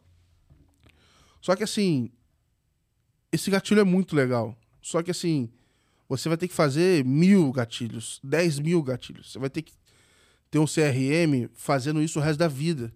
Encontrando esses gatilhos de momentos, tipo assim, que vão. E, e tem um efeito composto, porque uma vez que você vai criando ele, você vai criando mais e mais e mais, e vai atendendo o cliente.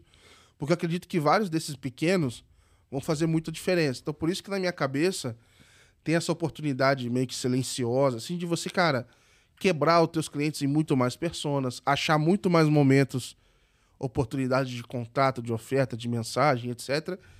Que você pode fazer isso às vezes sem ter o PFM, simplesmente, tipo assim, só com a informação que tá ali e a hora certa de mandar mensagem para ele. Então eu acho que o CRM baseado. É que não é. Como é que eu posso dizer? Ele não dependeria do Open para acontecer. Mas esse CRM aí, vamos dizer assim, 2.0, sei lá, no, no Open Files e tudo mais, ele para mim é uma oportunidade que cara, um, um, um, banco, na hora que estiver rodando, ele não vai abrir isso a mercado de como é que ele faz e tal. Mas eu acho que vai ser um diferencial enorme das instituições que fizeram isso bem, assim, sabe? Cara, é que a gente discute muito com os clientes lá como próximos passos é como é que a gente ajuda a personalizar a oferta. Exatamente isso. Porque assim, mais uma vez olhando pessoa física, eu me cansei de receber oferta do meu banco dentro do meu e-mail de cashback que eu não uso. Ah, tu me... Então, aqui que eu fiz? Falei, não, esse tipo de newsletter eu não quero receber mais. Cara, acabei com o canal de comunicação com o meu banco. Por quê? Eu não tenho pet. Eu recebia lá cashback de pet. Cara, tá, não adianta você me mandar esse tipo de cashback, eu não uso. Me manda de lojas de assinatura. Você tá vendo que eu gasto 500 reais por mês com telefonia e assinatura de, de streaming. Sim. Cara, me converte né? Alguém me falou uma. Cara, eu sou muito ruim com créditos, porque converso com tanta gente, eu me perdi.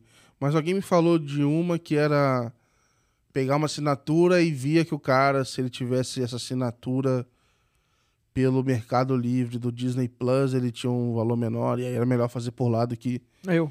Ele ter dele. Eu tenho. Eu tenho mercado, eu, eu tenho, eu tenho o Disney Plus através do Mercado Livre. Então, tipo assim, a pessoa, o cara identificou que ele não tinha. 9,90. Ele poderia fazer isso. Mas é mais um gatilho.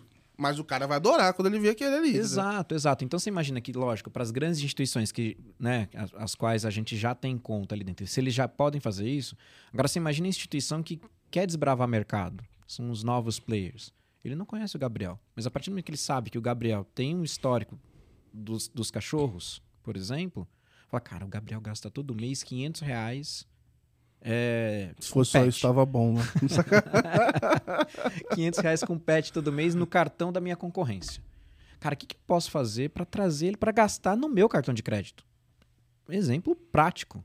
Ah, cara, eu vou dar um cashback maior por seis meses para toda a loja de pet que ele gastar com o meu cartão. Cara, óbvio que no dia que você vê isso, você fala assim: peraí. Eu vou é fazer. Na hora, na hora. É aquele benefício um que você rolo, sente na hora. Já tem um plano de saúde ali junto. Já, eu fecho na hora. Quem tiver. É agora, eu fecho na hora. É isso, é isso. Então, personalização de oferta, é aquilo que a gente estava comentando. Cara, crédito é o básico que a gente vai, vai tratar.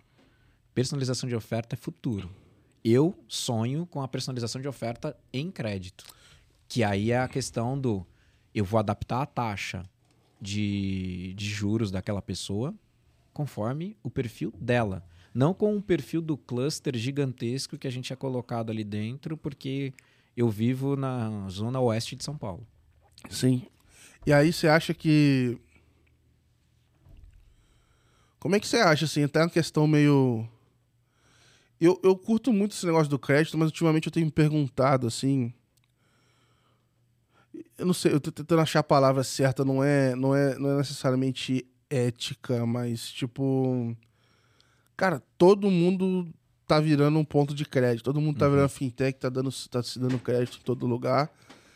E eu não sei o quão saudável é esse negócio. N não tô dizendo que todo mundo não deveria dar crédito, tá? Uhum. Inclusive, eu acho que mais gente deveria dar crédito. Mas é, é, me parece que a gente está replicando o modelo que nos trouxe até aqui, em termos de consumo, e fez a nossa sociedade é, se pautar nisso, no né? nosso crescimento baseado em consumo. Me preocupa um pouco isso, assim, sabe? Então, sei lá, iniciativas de educação financeira, com o negócio da Me Poupe, etc., eu acho legal pra caramba. E eu tenho me perguntado assim, cara, pô, crédito por crédito, assim, até quando esse negócio vai continuar assim? Parece que a gente tá numa. Eu sinto que a gente tá numa corrida que em algum momento a gente vai bater na parede, sabe? É, a minha visão não é muito diferente da sua, porque. E aí muitas pessoas falam, poxa, mas o crédito nos Estados Unidos é 110% do PIB e tudo mais. Fala, cara, o crédito que eles falam lá é um crédito para você ter infraestrutura, é um crédito para você criar empresas, é para você criar seu próprio negócio, é para você ter até residência, tanto que teve o boom imobiliário, o pro, problema imobiliário lá em 2008. Então, assim, é, é um crédito um pouco diferente uhum. do que é o crédito de consumo que o brasileiro está acostumado. O crédito aqui é para a gente comprar a televisão da Copa do Mundo. Uhum. E aí acaba a Copa, bicho, tchau.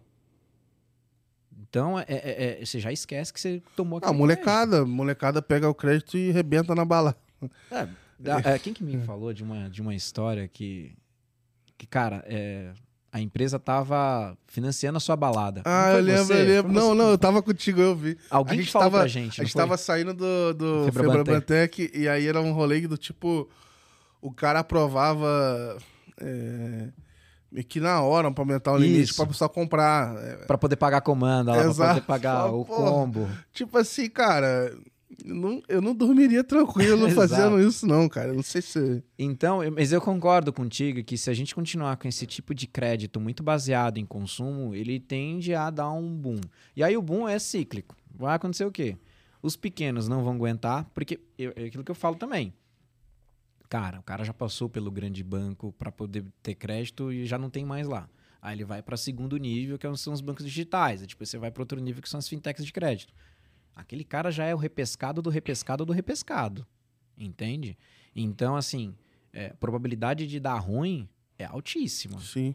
Então, assim, é, enquanto a gente tiver, e aí por isso que a cultura de educação financeira, que o Open Finance também vai poder ajudar, é, é eu acho que ela é essencial para esse caminho até para as empresas conscientizarem. A gente fala um pouco disso com alguns clientes. É, ontem a gente estava falando com a Vivo o tamanho do, do plano. Porque muitas vezes a pessoa vai lá e é aprovada no plano. É aprovada para ter tudo que a Vivo possa oferecer, né? Cara, mas o cara não pode. Só que ele não sabe que ele não pode. Cara, não é, é tem que ser consciência da empresa também falar que ele não ele pode, ter menos. Ainda mais, cara, telefone é a conta que eu menos me preocupo em pagar. Porque eles não podem cortar do dia pro outro. É, são, são 90, são 45 dias. Então, agora eu botei no débito automático depois de um ano atrasando, porque eu falo, ah, que preguiça, mano. Mas, é... Teu score com os birôs vai ser prejudicado, hein? até bom, até bom, abaixa o meu limite aí. Mas, tipo, mas quando eu penso nessas contas ali, Cara, se você. Eu imagino que a inadimplência dos caras. Se você tem uma conta para atrasar, sei lá, do telefone você larga, deixa por último.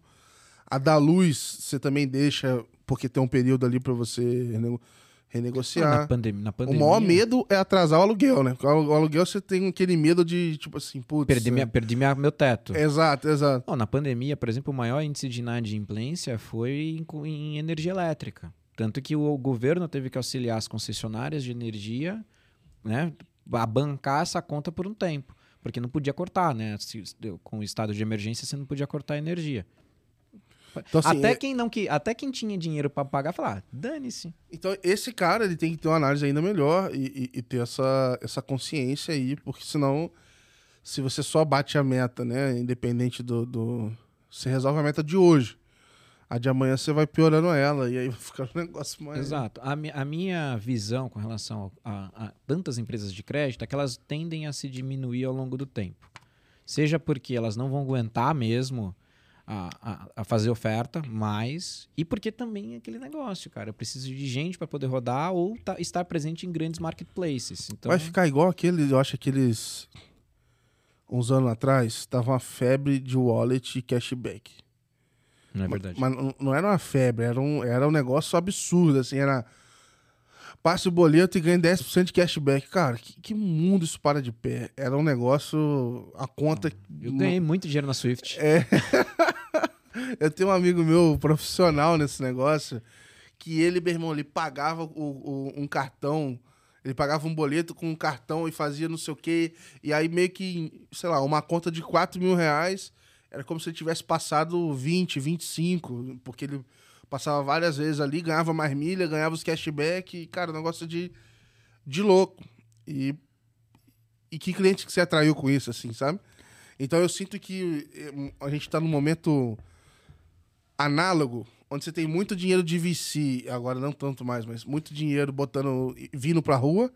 A gente brinca até que é um modelo de negócio VC to C, que é o VC dando dinheiro pro consumidor final, cara. É, cara, eu acho que os, o, o, as empresas hoje elas estão muito mais preocupadas com o equity, o fumo, né? Com, com a publicidade, muitas vezes, que é embarcada ali do que especificamente entregar até um serviço bom, um serviço financeiro, ou ter consciência daquilo que ele está fazendo com relação uhum. a crédito uhum. e, e, tudo mais, porque é dinheiro, né? Uma coisa é uma telecom ela tomar uma inadimplência. A telecom oferece serviço. Não importa se para uma ou um milhão de pessoas, a antena da telecom está lá. O custo fixo dela como distribuidora de, de, de tecnologia está lá. Agora o dinheiro não volta dinheiro, o money sim, sim, sim. emprestado não volta. Então, assim, é, a gente já tem acompanhado e a gente viu aí nos layoffs muitas empresas de crédito envolvidas aí recentemente. Exatamente por conta disso. Não, não é causando medo no mercado, é só, é, é só falando da realidade que, eles, que essas empresas vão encontrar, inclusive se não se estruturarem é, não é tecnologicamente é para isso. E não é fácil, não, cara. Eu queria saber de você o seguinte, cara, nesse meio, ó, dentro do que você puder falar, tá? Mas assim, porra, nesse meio aí confuso e tal, vocês receberam um aporte e aí trouxeram aí pra mesa ali, né, além de alguns fundos, o, o a CIP e a Vivo, né, cara? Uhum. Como, como, é que é esse negócio assim, pra Cláudio, que, óbvio, né, que você puder falar, mas... Lógico, lógico. Como é que é ter esses caras aí é, presentes? O que que muda, assim, para vocês a partir de agora? Cara, estrategicamente falando, o que que a gente fez, né? A, a, quando a gente fez a, a rodada CID, eram particularmente fundos de VCs, porque a gente tinha que provar valor, tinha que conhecer mercado e tudo mais, então a gente preferiu ir seguir desse jeito. Nessa rodada, a gente seguiu numa linha mesclando fundos com de VCs tradicionais com fundos é, de corporate venture, venture capital por conta das decisões estratégicas e dos avanços que a gente quer tomar. A gente estava comentando que Open Finance eu preciso, para conhecer cada vez mais dados e conhecer cada vez mais as instituições financeiras, eu preciso de conectividade. Eu preciso que as pessoas concedam consentimentos para que eu possa cada vez mais aprender com aqueles dados. Por mais que eu não possa compartilhar com outros clientes, mas eu possa aprender com aqueles dados. A Vivo entra nesse, nesse sentido. Então, é, imagina se a gente consegue implantar dentro da Vivo uh, a, a, a nossa coleta, processamento, inteligência de dados além de eu, de eu, como clave, estrategicamente aprender muito com uma população de classe C e D, principalmente que é o que, que vai conectar a conta ali, porque vai pedir empréstimo, porque são os produtos que eles estão influenciando, como a Vivo vai ter uma visão muito melhor do mercado dela. Pô, se tu falar que o cara ele conecta o banco dele, ganha não sei quantos gigas de internet, o cara vai é uma das propostas de valor. Né? Cara, né? que a gente pode, pode, pode brincar, mas mais do que isso, é uma instituição até um pouco independente para você criar no futuro um PFM. Sim, sim. Então, com uma, com uma alta capilaridade. A gente estava falando, falou lá no começo, qual, qual que é o problema dos PFMs no Brasil? Capilaridade, é poder atingir o público, a audiência. Cara, quer audiência melhor que a Vivo? Uhum. Independente de, de instituição financeira? Não tem. Então, assim, a gente tem muito essa visão, né? A gente fala isso é, abertamente, da, das, não das estratégias em si, mas da, das possibilidades que a gente tem em conjunto. E com relação à CIP, né, é, entra numa outra vertical nossa, que é abrir o mundo de dados efetivamente, não só baseado nas conexões financeiras, né, mas também baseado em informações de outras empresas, como por exemplo a CIP. A gente viu um movimento parecido com a B3 quando ela comprou a Nelway, né, uhum. recentemente, né? A B3, a Bolsa de Valores, tinha uma área de analytics interna, mas comprou a Nel, que é uma empresa de dados. Né? Aqui, tudo bem, a CIP não comprou a gente, mas a gente vai poder usufruir é, é, estrategicamente de uma parceria com eles para a gente poder desenvolver produtos sobre dados com sentidos deles ali dentro. Então, é uma, é uma gama de, de soluções que a gente vai poder criar que amplia, né? A gente sai do Open Finance chega no Open Data. Tanto que a gente se autodenomina a geração Open, né? Uhum. Então, é, é, é, um pouco do que a gente tem programado com, esses, com, essas, com essas empresas. Legal, cara. Maneiro. E, e tem muita muita coisa assim que dá para ser feita. E eu fico me perguntando muito, igual a gente falou ali do, do CRM e tudo mais, assim, cara, na minha, na minha cabeça, assim, a gente tem que começar pequeno, assim. É, Não tem bala de prata no, no o boi. É, escolhe um e vai, meu irmão. Porque não vai ter nenhum que você vai arrebentar agora. Pra mim, essa é a certeza. Assim, não vai, eu acho que assim, tirando, sei lá, se já tem um, uma oferta, um modelo de crédito rodando, etc., e você consegue mexer ali. Quando a gente fala de oferta, cara, vai indo aos poucos, escolhe uma e faz, mano. Ah, é, o que, que eu tenho que ver? É o cara do pet, é o cara que vai casar, mano, sei lá, escolhe um e faz o primeiro, aprende a fazer o primeiro. Exato. E, e aí você vai evoluindo, assim, no, no- ainda mais instituição grande que tem é, caixa, estrutura pra se manter, né? Uhum. Você consegue fazer e começar por algum lugar, assim. Acho diferente de uma fintech que tá ali, porra, apertada pra caramba e tal, tem que se virar e talvez ela tenha que priorizar, talvez, o que vai trazer mais resultado a curto prazo, né? Talvez ela não tenha tanta... Ela não tem tanta margem de risco, né, ali É, dentro, pra é. poder, para poder Ela não pode separar dois maluquinhos e falar assim, ó, fica aí... Só olhando isso. É. É, A gente, a gente fala muito disso, eu, eu, eu sempre, porque todo mundo que fala, pô, mas o Open Banking, como é que eu vou implantar isso? Vai estragar a minha jornada e tudo. Eu falei, cara, você não precisa estragar a jornada de ninguém pra você testar isso aqui. Você não precisa. Você já pegou e já rejeitou o Gabriel no teu, no- na tua esteira de crédito. O que, que custa você virar pro Gabriel e falar assim, Gabriel, você já foi rejeitado. uhum. Mas assim, pode ser que eu te que eu consiga alguma coisa aqui se você compartilhar seus dados do outro banco. Você quer compartilhar os dados da sua instituição financeira?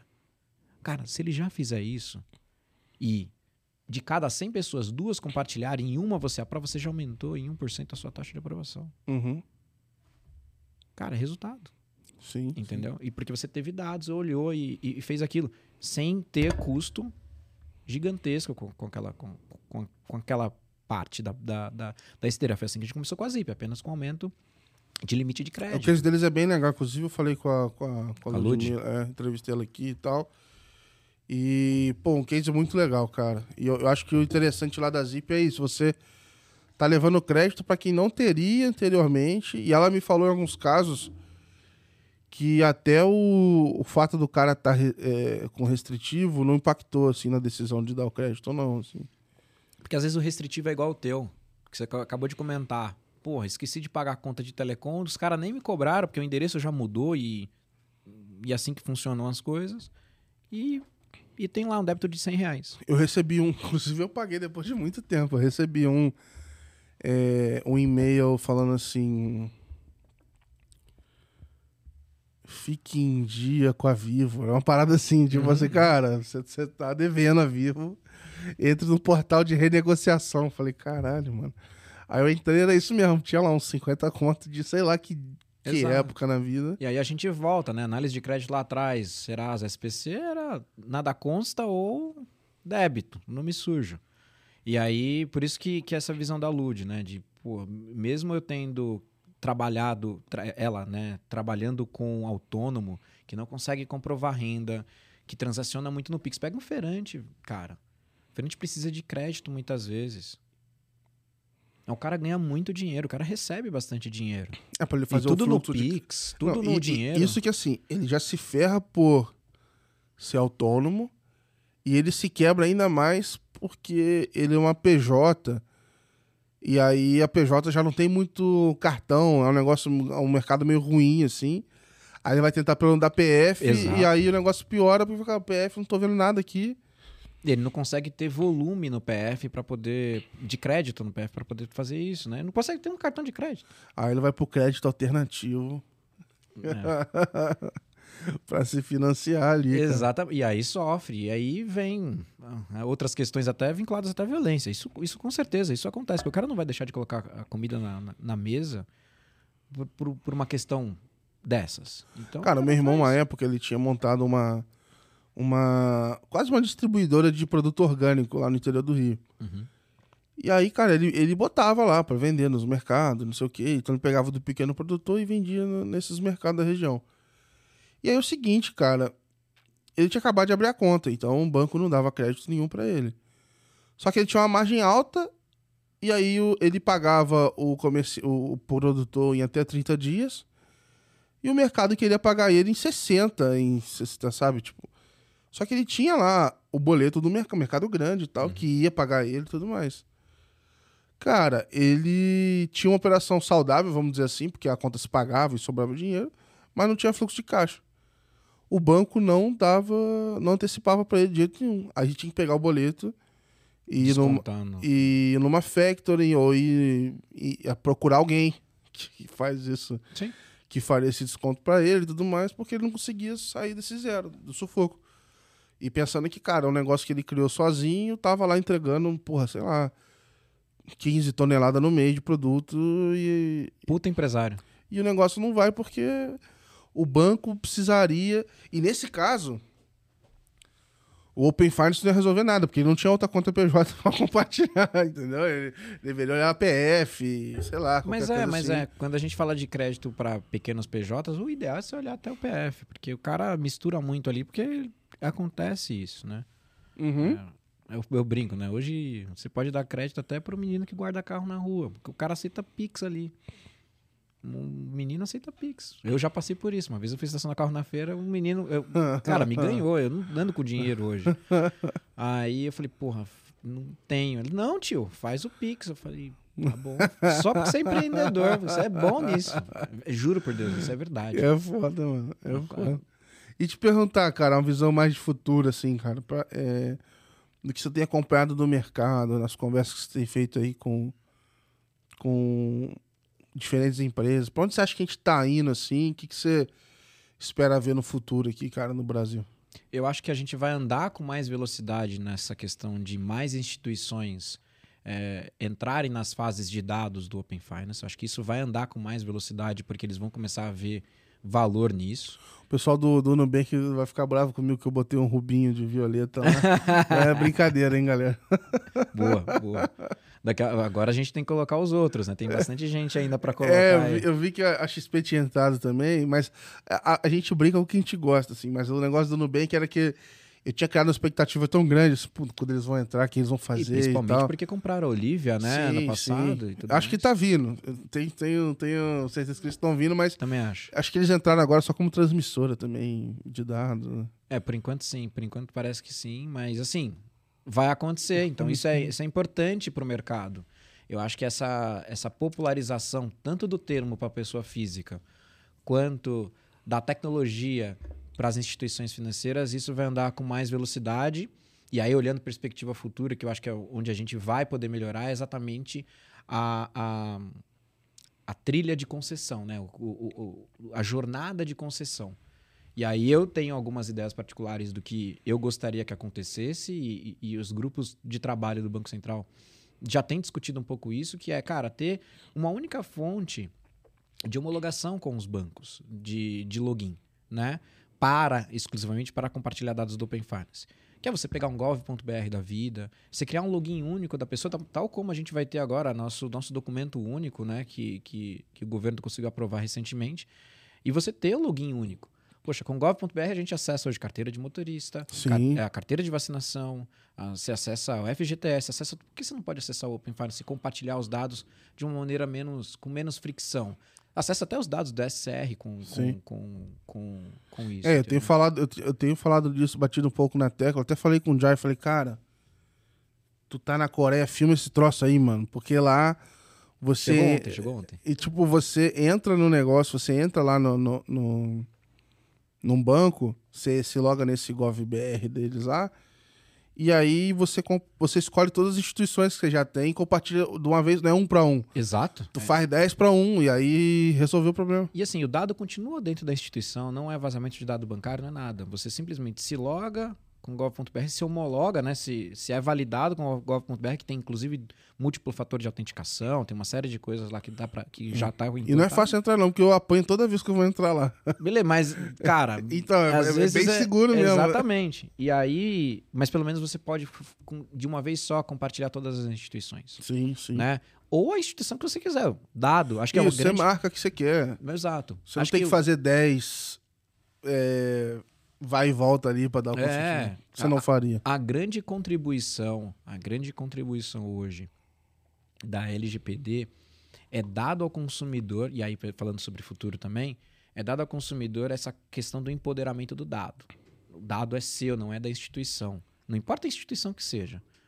E aí vem uma questão que a gente discutiu esses dias, no, até no, no, no grupo que a gente tem do WhatsApp do, do, do, pessoal lá de Open Finance, que é a monetização desse dado, né?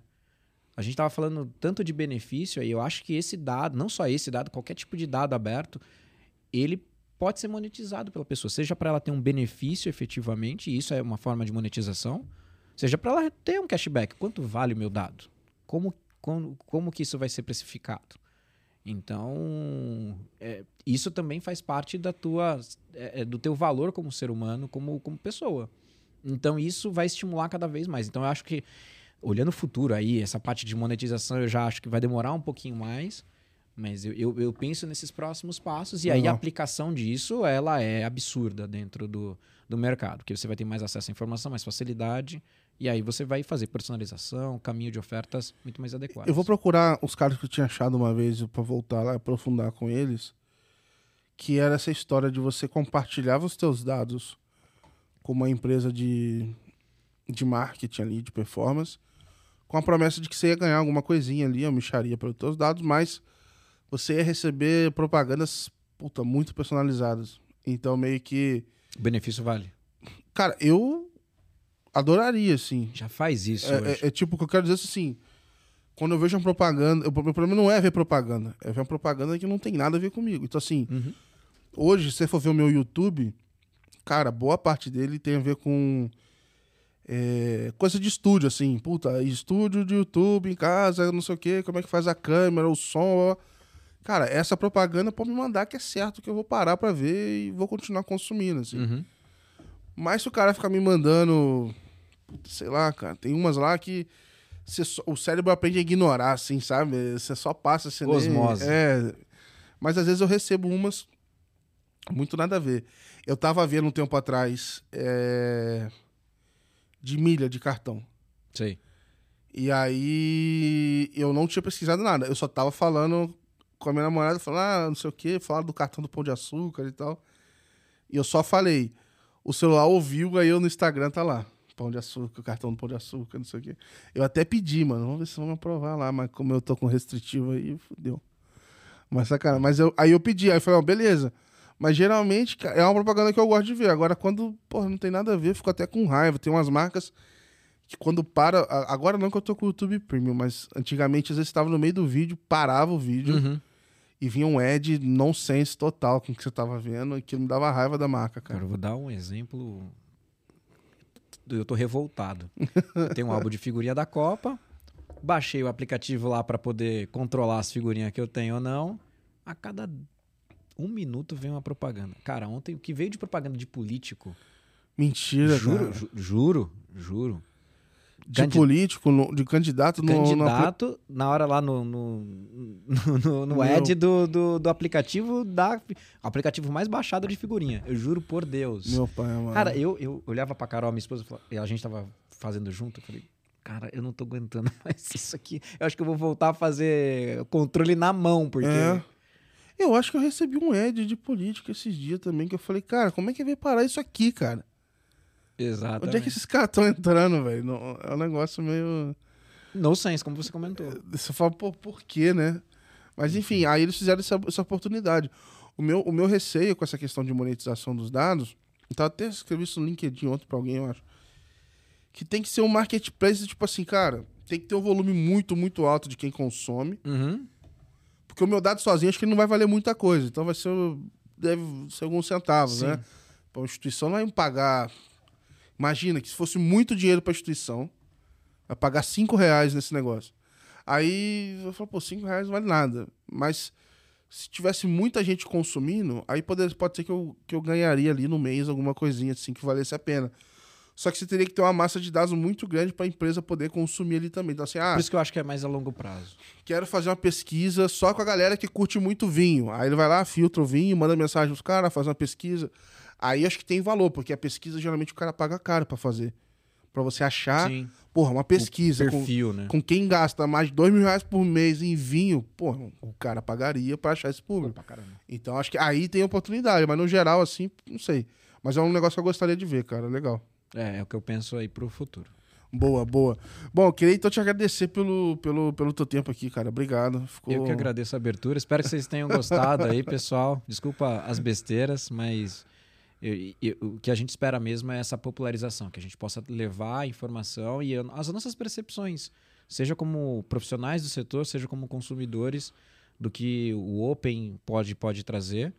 E principalmente quem quiser trabalhar nesse mercado, tá aquecido pra Boa. caramba. a É a hora tá do jabá, a contratando. hora do jabá. Então, Pô, pessoal, quem quiser, quem quiser, por favor, me procure, principalmente no LinkedIn, me manda um e-mail, bruno.moura.clave.ai. Manda, manda o seu CV aí para trabalhar nesse mercado aí de, de Open Finance, oportunidades também de, de poder trocar mais ideias sobre, sobre esse mercado, sobre o que, que a gente tem feito com os nossos clientes, com as nossas informações. Está aberto aí para poder Boa. bater um papo. Animal. Pessoal, vou deixar aqui o link do, do, do perfil do Bruno, vai estar tudo aqui na, na, na descrição do episódio. Obrigado por acompanharem mais uma vez aí. A gente se vê até a próxima, viu? Valeu, um abraço.